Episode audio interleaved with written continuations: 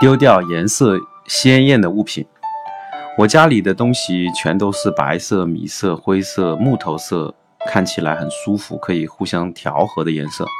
我家中的装潢全是荧光色，各种原色组合。摆饰品也是这样的颜色系，一定会看得很碍眼，令人无法静下心来。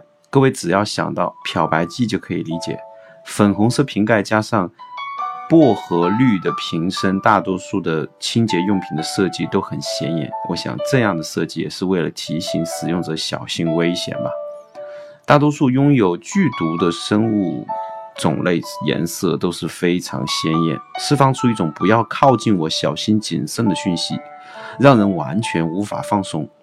将这样的颜色放在家里，自然显得很碍眼。就算不刻意去看，只要眼角一瞄到，心里就会在意。颜色亮丽的小东西确实很可爱，但是过度鲜艳的色调也会过度的刺激，让人很快就会厌倦。使用起来舒服的颜色。或是发挥材质本性、刺激度较低的色系，不仅接受度高，还能长久使用。